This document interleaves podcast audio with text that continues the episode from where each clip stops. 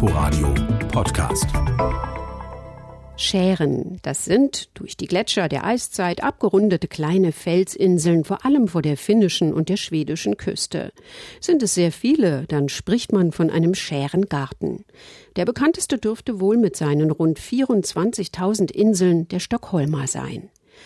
Weil der aber quasi schon in der Innenstadt beginnt, ist er an schönen Tagen und vor allem während der Sommerzeit und in den Ferien ziemlich überlaufen. Nicht so voll sind dagegen die Schären in Östergötland. Und dort sind wir heute unterwegs. Im Studio begrüßt sie Tina Witte. Östergötland liegt zwischen Malmö und Stockholm fernab von großen Städten. Es gibt Wälder, Hügel und flache Ebenen, viele Seen und natürlich die Ostsee mit dem Schärengarten.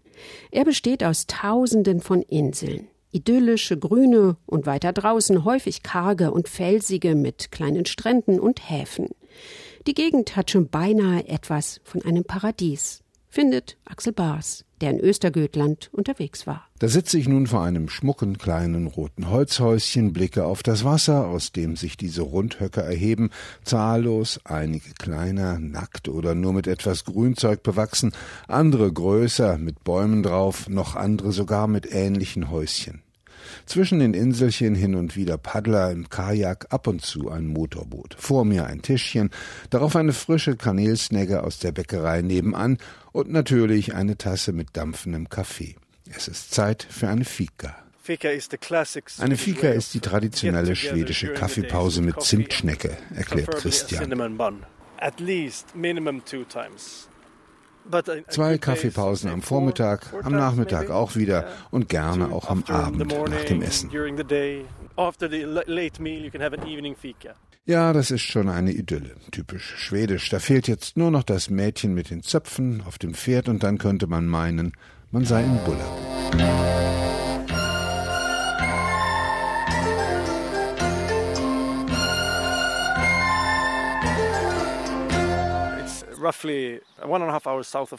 Anderthalb Stunden südlich von Stockholm, nördlich von Smallland, erklärt Christian. Und hier im Archipel gibt es tausende von Inseln, die meisten unbewohnt. Das schwedische Jedermannsrecht, das Allemannsrecht, erlaubt es, überall für eine Nacht sein Zelt aufzuschlagen, so also auch auf den Schären.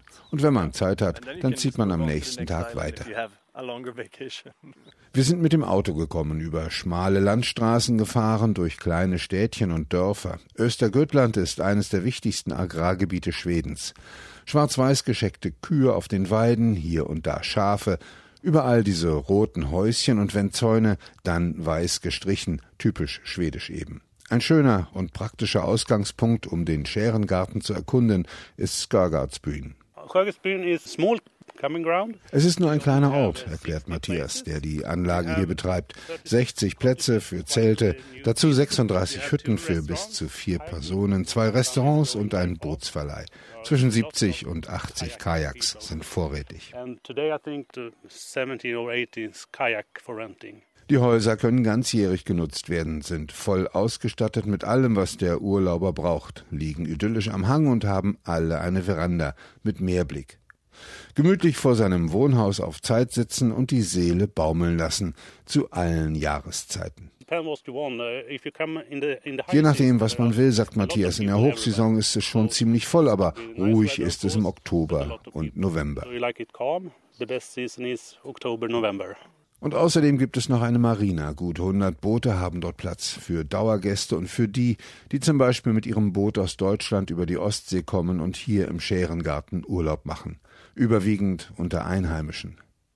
Wenn man etwas weiter weg ist von Stockholm, ist hier die Promidichte auch nicht wirklich groß. Allerdings kann es schon mal passieren, dass hoher Besuch kommt, wie vor ein paar Jahren zum Beispiel, als Kronprinzessin Victoria mit Mann und Kindern im Boot durch die Schären fuhren, in einem kleinen Café zur Fika anlegten, sich stärkten und dann weiterfuhren, unbehelligt, unerkannt, beinahe. Erst beim Ablegen sah die Wirtin genauer hin, typisch schwedisch eben.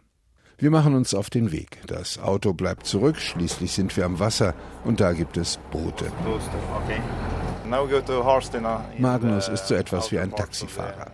Wir fahren jetzt nach Harstena, erklärt er den Weg an den äußeren Rand des Archipels, ein wenig nördlich entlang der Küste.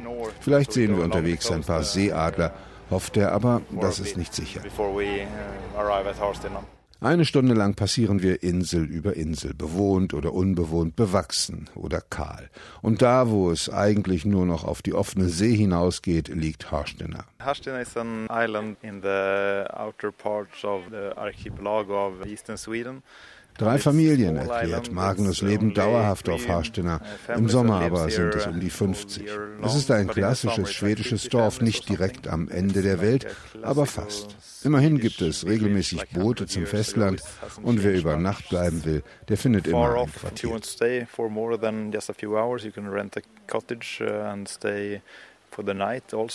Magnus lebt nicht mehr ständig auf der Insel, aber seine Familie. Er betreibt ein Restaurant, bringt die Post in eine kleine Hütte, aus der sich jedermann seine Briefe nehmen kann und auch ein Buch, denn das winzige Holzhäuschen dient gleichzeitig als Leihbücherei.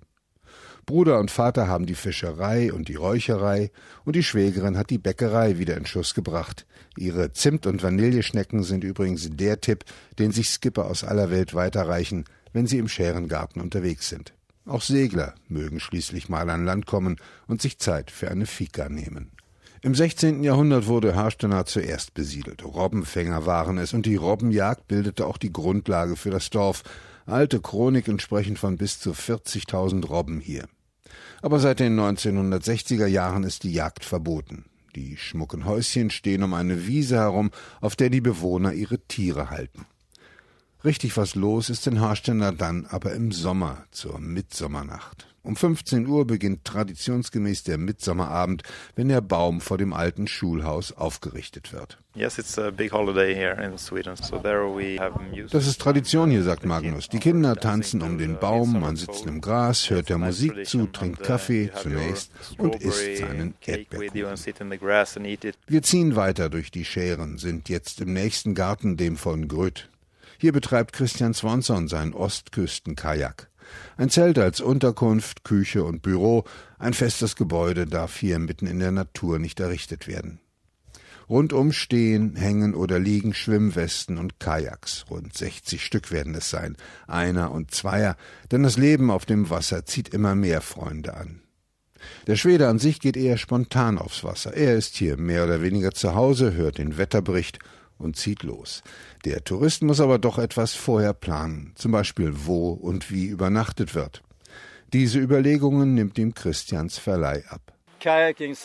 Beim Kajaking im Sommer, sagt Christian, lässt er niemanden an Land stehen.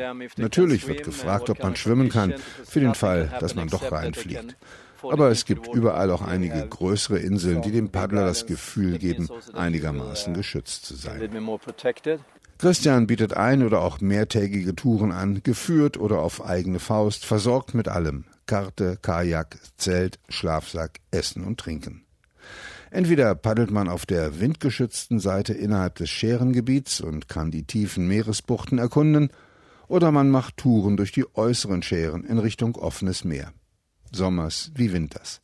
Das Camp ist ganzjährig geöffnet. Allerdings ist das Kajaking im Winter nur was für ganz Erfahrene, denn dann kann Kentern schon gefährlich sein. Ein paar Minuten im eiskalten Wasser reichen aus, um zu erfrieren. Daran wollen wir lieber nicht denken. Schöner ist da schon der Gedanke, dass, wenn Eis liegt, alle Touren, die im Sommer mit dem Kajak durchgeführt werden, dann auf Schlittschuhen erlaufen werden können. Aber jetzt bitte kein Eis, wir wollen aufs Wasser. Allerdings weht ein böiger Westwind und das bedeutet für uns, dass Christian uns unsere Tour nur an der Karte zeigen kann. Nach Horstener führt eine sehr beliebte Tour, sagt er. Zwischendurch gibt es einen kleinen Sandstrand, an dem man Pause machen kann. Zwei bis drei Stunden würde es dauern. Oder zum Beispiel nach Kuppa, einem wunderschönen Aussichtspunkt, ganz flach mit der Möglichkeit, bis zu sechs Zelte aufzubauen. Aber da der Wind ziemlich stark ist, befürchtet Christian, dass der Rückweg morgen für uns zu schwer wird. Bleibt also nur ein kleiner Ausflug vom Camp raus aufs Wasser. Keine große Tour und leider auch kein Camping. Dabei wäre das sicherlich eine interessante Erfahrung gewesen, im Baumzelt zu schlafen. Baumzelte sind derzeit in bei Outdoor-Fans und deshalb machen wir zumindest so etwas wie eine Trockenübung. Dazu braucht man lediglich eine Insel mit drei Bäumen. Bei der Auswahl hier kein Problem.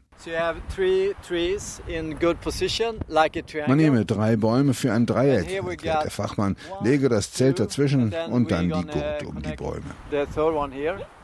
Ein wenig Übung braucht man schon, zwei, drei Versuche, falls die Bäume zu nah beieinander oder aber auch zu weit wegstehen.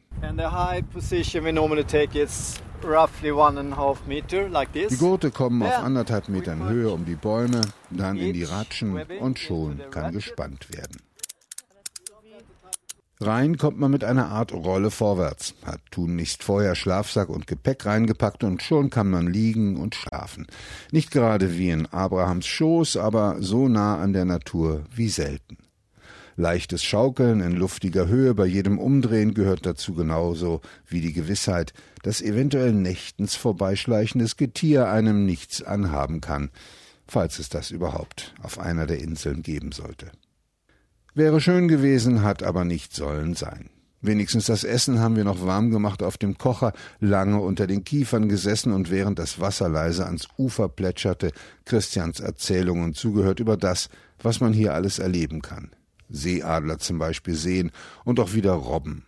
Und gehört haben wir, wie entspannend und erholend Kajaking in den Schären ist. Statt Zelt kehren wir zur Nacht ein in eine Pension. Wieder typisch schwedisches rotes Holzhaus mit umlaufendem Balkon, kleine Gardinen vor den weißen Sprossenfenstern. Als Erinnerung an frühere Zeiten noch eine Waschschüssel auf dem Zimmer. Es gibt aber natürlich auch Badezimmer. Ein Anruf zuvor beim Vermieter, Schlüssel liegt an verabredeter Stelle. Wenn man nicht gerade in der Hochsaison kommt, sollte es immer so unkompliziert sein auf dem Lande.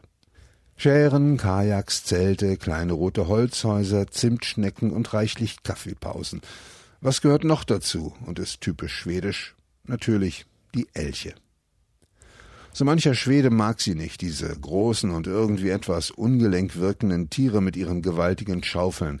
Haben sie doch die Angewohnheit, auf dem Lande gerne durch die Gärten zu trampeln und alle Arbeit zunichte zu machen oder unvorhergesehen auf nächtlicher Straße aufzutauchen – und mitunter an schlimmen Unfällen beteiligt zu sein.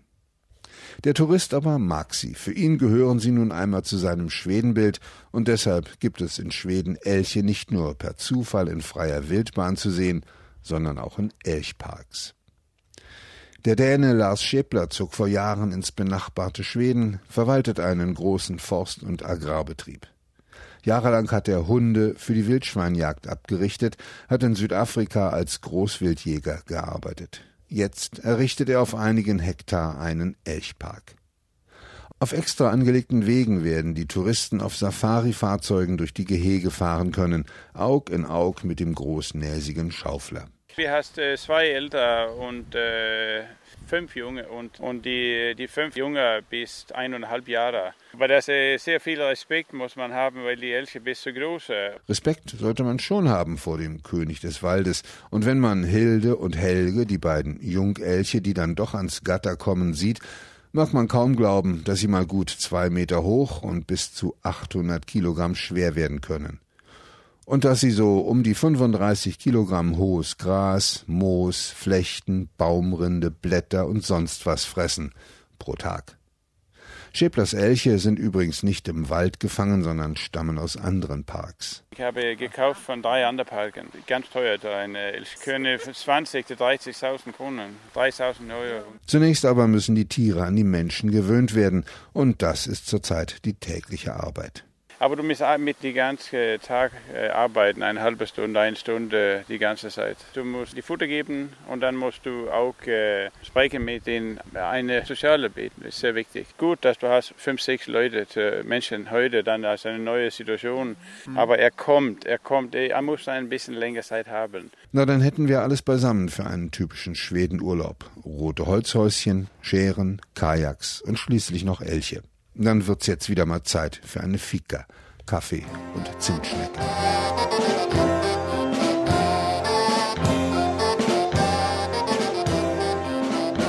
Axel Bars über seine Reise nach Östergötland in Schweden. Sie können diese Sendung auch als Podcast abonnieren oder nachhören auf inforadio.de slash unterwegs. Danke fürs Zuhören. Am Mikrofon verabschiedet sich Tina Witte. Inforadio Podcast.